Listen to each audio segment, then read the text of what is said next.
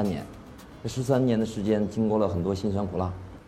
那大家很难想象，在十三年前我刚刚入行的时候啊，那时候我甚至于不敢跟别人说我是一个纹身师。我的很多同学问我现在做什么职业啊，我说，呃，刚刚离职，想自己创业，不敢说自己是纹身师。包括到现在为止，偶尔一些个别的场合，我都不敢说我自己是一个纹身师的职业。为什么呢？因为在十三年前那时候，我在一个机关单位工作，我的一个特别好的朋友他想纹身，然后我们就找遍了北京。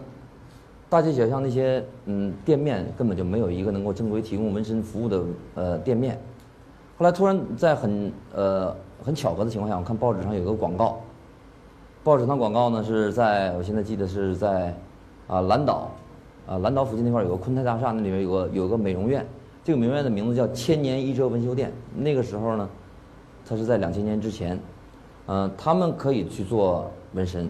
那我和我这朋友我们就去了，立刻就过去了。过去了说找他说我们要接受一个纹身，但是他搞找了各种理由给推脱了。我们连续去了两三次，他连续的推脱了我们。后来呢，就是其实我我反应过来了，他们只能做纹眉、纹眼线这种纹绣项目，因为那就是失败的纹绣项目，就是很失败的纹身。它其实纹身和呃纹眉啊，纹眉和纹眼线，它其实是纹身的一个极端表现，它是纹在脸上的。那么当时呢，我我这个朋友，我们的并不死心，总觉得就是纹身和纹绣是相通的，那么原理是一样的，我们就自己画了一个图案，给他们美容院交了钱，让他们的美容师来为我的朋友来纹身。在这个纹身的过程呢，我看了大概能有两三个小时，我就觉得，并不是很难。为什么呢？因为我们用这个纹眉机来操作这个纹身的时候呢，其实它已经代替了我们的笔，人体的皮肤代替了一个画布，在皮肤上作画。我本身我自己从小就特别热热爱艺术，但是我父亲父长辈那边给我的教导就是学好数理化，走遍天下都不怕。而且本身我的理工类的课程还是不错，所以一直就是呃没有机会从事这些文史类的呃美术类、艺术类的教育，所以就放弃了我对绘画和美术这方面的呃追求。呃，我我认为现在在座的朋友们有没有过，就是是否想过人们对待纹身的这种态度？很多人对纹身都是非常保守的，甚至是排斥。纹身在中国呢，最早被称为是叫入墨。那么，这是一种刑法，也叫做经刑。其实很早以前我们看过电视剧或者是一些一些节目里面就说刺配或者是发配。那这个是为什么要刺配和发配呢？就是在这个囚犯的脸上刺下他那个他的文字，这种文字呢是永生擦不掉的，来代表着他犯了的刑罚，然后给他发配到发配充军或者发配边疆。这是，而且在一些影视作品里面呢，往往用纹身和那些黑社会或者是一些一些呃下九流的人物来做，给他们定定了性，给他们做了一个标签儿，这是一种误导。假如罂粟是这种非常漂亮的、非常美丽的一一朵花，如果没有人去从从从中提炼出用化学的手段去给它提炼出一些毒素的话，那么它就不会跟毒品站在一起。所以说，同样的道理，纹身本身没有错。有时候呢，纹身还是一种勇气的象征。有人呢，敢于用自己的身体承载一个画面，这是一种勇气的象征。最初，有一些水手，呃，有一些呃当兵的，他们身上有纹身。这个一旦自己牺牲了，亲人们可能会认出自己。这是这是一种呃纹身的，从某某种另外一个意义上来讲呢，它是一种功能性的表现。回过头来说，当时我看到那个。呃，我的朋友，我们在纹身两三个小时以后呢，我看那纹眉师啊，那个他手在抖，他很紧张，他不敢在人皮肤上轻松的去做一幅画。那当时我就有了一种冲动，我说对纹绣师说，我说我来纹吧，我说我要尝试一下。然后我配合着这个纹绣师，我们俩一起来操作这个纹身。当时我记得很清楚，大概花了将近七八个小时的时间。而而这种图案，如果让现在我来做的话，十五分钟足以搞定。我这个朋友，他的父母呢是机关单位的工作人员，而且他呢，我这朋友呢，他很有勇气去承受自己和选择一个纹身，但是他纹的位置呢是在腹股沟的位置。这腹股沟啊，这个位置大家都知道。用他自己的话说，我要纹在一个连穿泳裤都能遮盖的位置上。那么现在在大多数的一些国家里面呢，纹身被看作是一门艺术。我在九八年的时候，呃，在美国看到了一本书，这本书的名字叫《One Thousand Tattoo》。这本书呢是德国的一本出版社一个出版社出的。当时我花了大概人民币一千块钱左右吧，那个对我来讲是半个月的口粮，我已经花掉去买了这本书。因为看到这本书的时候，我是非常震惊的。这种震惊是让我发自内心的那种，就是没有法用语言来形容的。在我记忆中，纹身是什么？因为纹身还有另外一个语言，另外一个词汇来来，呃，来讲述纹身。那么我们称之为纹身为刺青。刺青和纹身这两个词的概念是有区别的。现在可以演变成纹身。那么刺青在以前为什么叫刺青呢？是用很比较古老的这种墨汁啊，用针刺的方式把这种颜色注入皮下，形成一个稳固的色层。那么经过时间的推移，颜色会淡。那么这种刺青那种墨的颜色会慢慢变成青绿色，所以我们称之为刺青。在此之前，我看到这本书之前呢，在我印象中，所有的纹身都是这种青绿色的，是江湖的，是恐怖的。是神秘的。那经过看了这本书以后，我觉得如此鲜艳的色彩能够刺在人的身体上，而且能够伴他终老，就激发了我的那种求知欲。我觉得很奇怪，为什么这种颜色能在身上待一辈子，它不会淡化？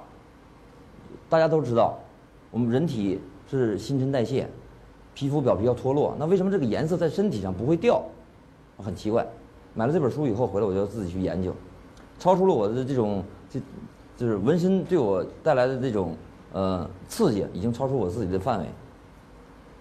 回来以后呢，我们没有专业的设备，所以后来我去找了美容机构，买了一只纹眉机。纹眉机呢，它可以取代传统那种手针往身上刺皮肤，那么它的速度很快。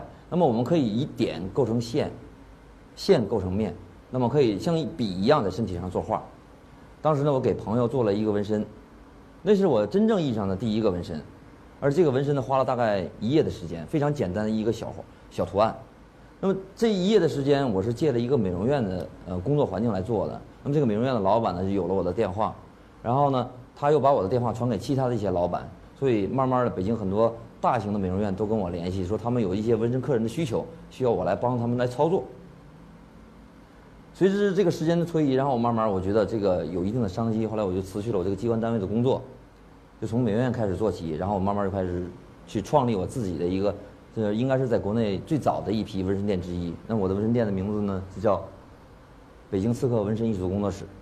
紧接着我就创办了一个网站，嗯，随后呢，我参加了很多国际上这些纹身的展览。那这种展览，其中我带着我的这工作室的团队呢，我们去泰国参加两千零六年泰国参加的第一届国际纹身艺术展的时候呢，我们得了两个冠军，呃，其中一个是叫 Best Shader 和那个 Best Mister Tattoo。就是最佳过渡和最佳男士纹身，得了两项冠军。两千年开始，我就开了第一家纹身店。这第一月第一个月呢，我就有盈利了，而且就有了收入。而且呢，到现在为止呢，我在北京市中心，呃，东城区那边开了一家大概能有一百七十平米的店铺，一经营到现在。这个，从我这个店面的扩张，包括我的地理位置来讲，我逐渐的发现啊，目前我切身体会到就是。有纹身需求的客人会越来越多，这个群体越来越大，这是为什么呢？因为纹身其实是自古以来就存在的，而且纹身的元素一直延伸到我们生活中的每一个环节。想回想一下啊，六零年、七零年那个时候，我们每个人穿都是的确良的衬衣、蓝迪卡布的裤子，上大街都是背着军挎，所有的颜色都是一样的，对吧？你眼中看的所有的人的衣服没有太大的变化。那么现在为什么我们穿的衣服都花花绿绿的？每个人其实这就是纹身的体现，给你生命中增加各种色彩。那么我们把纹身延展到其他的一些创意产品上，比如说我出版的一本书，那本书呢是呃一个非常知名的一个插画家画的，他是我的学生。那么他画的这个插画呢，我们做了很多相关的产品，比如说国外一些公司、美国的一些公司、台湾一一些公司，他们呃把我们的画的版权拿过来，做成了 iPad、还 iPhone 的这种手机壳啊，呃还有。还有包括比如说挂历啊、台历啊、呃冰箱贴啊、啊扑克牌啊、明信片呐，一系列的生活中的用品。另外呢，也有很多纹身题材的一些绘画，比如图腾类的图案呢，可以做到家庭里面的那种强制的装饰画，就是这种墙体绘画。另外呢，很多人会把自己的车画成各种彩色的图案，这就是一种享受生活、体验生活的一种方式，一种生活方式。没有人会无缘无故的纹身，无论是漂亮的纹身还是丑陋的纹身。它们仅仅是皮肤上的一个符号，那么这种符号下面才是真正鲜活的故事，这才是纹身的灵魂。一万个纹身就会有一万个理由，这种理由呢很很简单，有唯美的，有盲从的，有励志的，有纪念的，有言情的，还有迷信的，还有宗教信仰的。所以说，把你这些理由归结到一起，我们纹身这里面会有各种各样的理由。那么这样的这样的理由在在我们身边都会出现。每一个纹身背后都有一个故事。这是我在我纹的一个图案呢，这个这个狗名字叫做皮皮，它是一条狗，得了不治之症。它的主人呢，带着它经历了十六个春秋。突然有一天，他到我的工作室来，拿着照片说：“我的狗得了不治之症了。”给我带了很多的很多的欢乐时光，那么在它弥留之际，我想留住它。唯一的办法就是让它的图像永远被伴随着我。拿过来照片以后呢，我其实做一个操作这么一个纹身，对我来讲，四个小时到五个小时就可以完成，但是我能陷入很很很深的思考。人和动物之间的感情如此之深厚，他用这种方式，用自己的皮肤来把他的把他的这只狗带在自己身上，伴随到他的终老。足以证明这个人的情感世界是多么深厚。他的主人是如何的对待他这只狗，如何如何的在乎他。这个呢，是七宗罪的纹身。其实今天我给大家展示一些纹身作品，并不见得是真正那种唯美的、漂亮的，但是它是非常有故事的纹身。七宗罪是什么？人类的各种罪行都可以归结到这七种之中，分别是什么？贪食、贪婪、懒惰、嫉妒、暴怒。傲慢、淫欲，纹在肋骨上这个位置是非常疼的这个位置，但是呢，纹身的过程就是一种救赎的过程，是一种修炼。这个纹身客人他每戒掉他这其中这其中一条的时候呢，他就用红色去再去纹，把它划掉。现在看他已经戒掉了三个了。那在今年五月份的时候，国内呃有一些喜欢旅游的人可能会关注关注一波人，这波人他在网上有个微博的名字叫“不可掉头”。这些人呢，他们大概应该是六个主要团队，后面还有还有六个人伴随他们一块走。本来我是其中一员，我要跟他们一块去旅行。那么这这些人呢，这个团队呢，他们自己卖到了车，卖到了房，凑了八百多万，买了两台房车，要用六百天的时间游遍全球六十多个国家。而这七宗罪这个这闻七宗罪这个人呢，就是这个自驾房车这个团队的主创。他的这个队长叫陈汉斌，他是我非常好的一个朋友。我和他约好了是什么呢？在他出发那一天啊，为他纹上一行字。这行字是什么？是敢想而不敢为之，终困牢笼。我们很多人永远是把自己困在这个牢笼里面，想了没有去做。他之所以能够带着自己的所有的，呃，身边的朋友，还有包括他所有的物资，嗯，抛弃了一切，然后开着车能够走出去，要围着地球走一圈。这种魄力，是一般人没有的，就是因为这句话。这句话他要纹到自己的身上，时刻鼓励着自己，这就是一种什么，激励自己的励志的纹身。这就是纹身对他来讲的一种意义。陈安斌在他自己的微博里面提到过我，纹身师对他来讲呢是一个很重要的人。之前我们之间并不认识，并不熟悉，但是一个纹身把我们永远联系了在一起。就像基督教和天主教里面给人洗礼的牧师一样，我是这个仪式的一个执行者。所以说，对于无处告解的国人，纹身师是一种心灵的治疗师。我已经把我自己定位已经不是个纹身师了。那么下面还有一个故事，大家认识这个字吗？铜对吧？不要笑啊。有的人他真不认识，他能念出这个音来，他不知道这个字是什么意思。他不是瞳孔的瞳，仔细看，它左面是一个日字。有一天有一个女孩到我店里面来，她要让我为她纹一个字，就这个铜字。我一直反对纹汉字，我特别讨厌纹汉字。如果一个外国人来让我纹汉字，我非常开心。我觉得我是中国人，很骄傲。外国人能够选择用中国的语言和中国的文字来体现他自己内心深处的东西，这是我非常开心的事情。但是一个中国人要纹一个汉字的话，就有点奇怪。为什么奇怪呢？我纹一个忍字，我纹一个爱字，你纹了忍字，你就能忍住吗？你纹了爱，你就有爱了吗？或者是你要纹一个男朋友的名字，这更奇怪，对不对？这个不仅仅是不好看，因为今后你要面对你的生活，面对你的生活，有可能这个字会对你的生活带来很大的麻烦。所以说，我觉得这就是我的职业道德，我就劝他不要纹这个字。我宁可不赚这个钱。然后他坚持要纹，后来我就跟他聊天儿。我希望他能够讲出这个纹身他这个字背后的故事。他慢慢的把这个理由啊，他纹这个字的理由和故事讲讲给我了，讲给我听的。而事实上呢，这个字并不是她男朋友和她老公的名字，这个是什么呢？是她的孩子的名字，她的孩子没有了，不存在了。七个月的时候呢，怀孕七个月的时候就打掉了，因为她已经跟已经订婚的男友分手了，孩子也打掉了，但是她已经为这孩子把名字起好了。她的名字就这个“童”字，这“童”字代表什么？代表着早晨的太阳。但是她孩子一天太阳没见着，她想纪念。后来我还是在劝他，我说为他考虑啊，这个字会对他今天今后的生活肯定会带来一种麻烦，因为如果你纹了这个字，就算不是一个男朋友的名字，你新找的男朋友或新找的你你的伴侣，他肯定会问你这个字的由来。那么他怎么可能够在内心深处埋下这个种子，能够让你的我的爱人身上带着一个别人的？名字，这个别人，而且是你曾经前男友的，跟你要留下的结晶呢。所以我为他考虑，我就帮他设计了一个图案，设计了一个太阳的图案，既表达了他他对这个孩子的一种纪念和寄托，也没有影响到他今后的生活。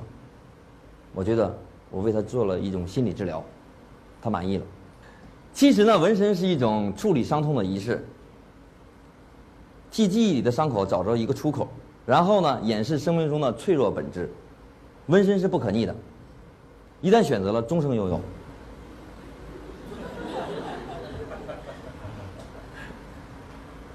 我喜欢纹身里的故事，也就是说，我喜欢有灵魂的纹身。那么这些冲动式的纹身，我可以再三的规劝：如果你再坚持，我有权拒绝。那这么多年，纹身行业在中国发展非常非常迅速。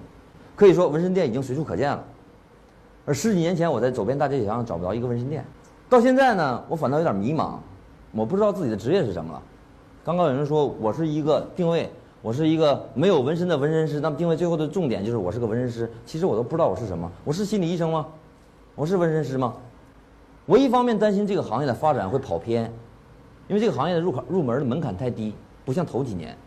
最开始我入行的时候，没有任何老师，没有任何设备，没有任何资讯。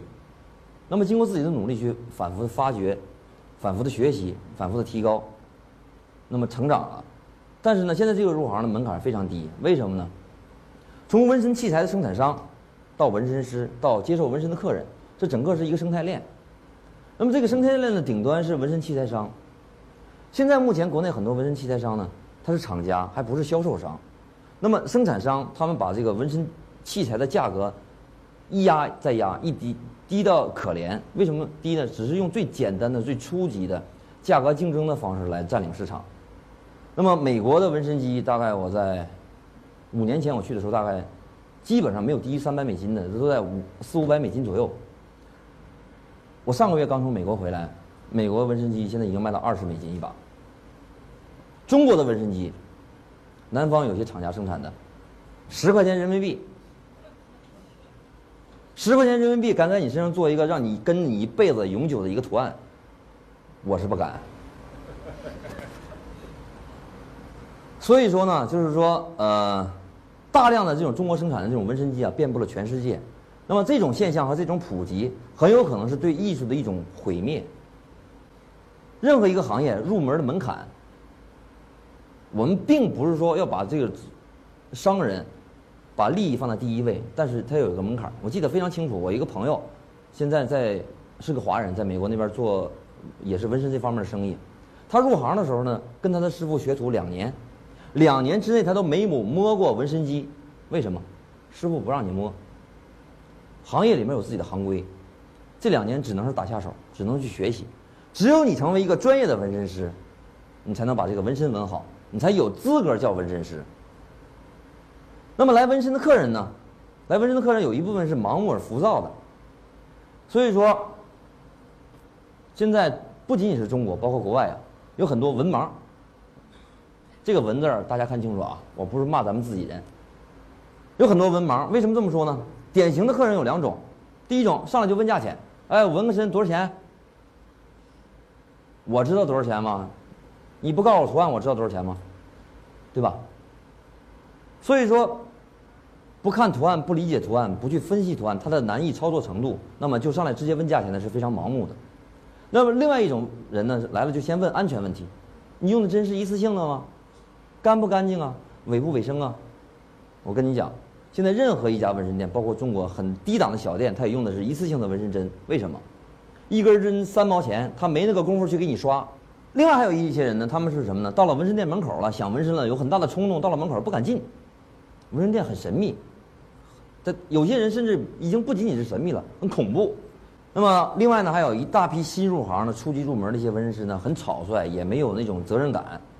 大量的纹身客人的需求，这么低廉的设备，缺乏行业的标准和这种管理，那么让纹身师几乎可以没有任何门槛的进入行这个行业，然后开始从事这个行业去赚钱。那么，如果我认为要想成为一个高水平的纹身师的话，除了纹身技术以外，必须要做到内外兼修，内修的是德行，外修的是技艺。因为纹身的创作是在客人的身体上和发肤之上的，而且纹身是不可逆的。纹身师主要是特别珍惜自己的每一块画布，甚至于超过珍惜自己自己的皮肤一样去面对自己的每一块画布。我们要认真对待每一个客人的皮肤。如果把纹身当做一门学科的话，呃，如果说科学有点远。我们认为纹身应该是一门学科，那么它涵盖的知识面呢是非常广博的。纹身师每天要面对形形色色不同的客人，那么每一个客人的纹身文化层次都不同，他们需要表达的内心世界的情绪也是不同的。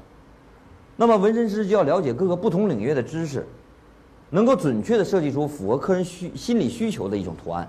另外呢，我认为纹身师应该是个杂家，因为你面对的形形色色不同的客人人数太多了。所以说你要了解各种不同行业的知识，所以你要成为一个杂家，或者是说尽可能的让自己成为一个全才，比如说美术、音乐、天文、地理、宗教、神学、人文、历史、医疗、卫生等等各个领域都要需要涉猎。纹身师呢要保持一种求是的心理，每一个图案都要去用心去了解它的内涵，反复的推敲，反复的考证。这样才能不会出那种犯下的那种低级错误。举一个最简单的例子啊，大家都知道那个宗教的那个佛教的那个万字符对吧？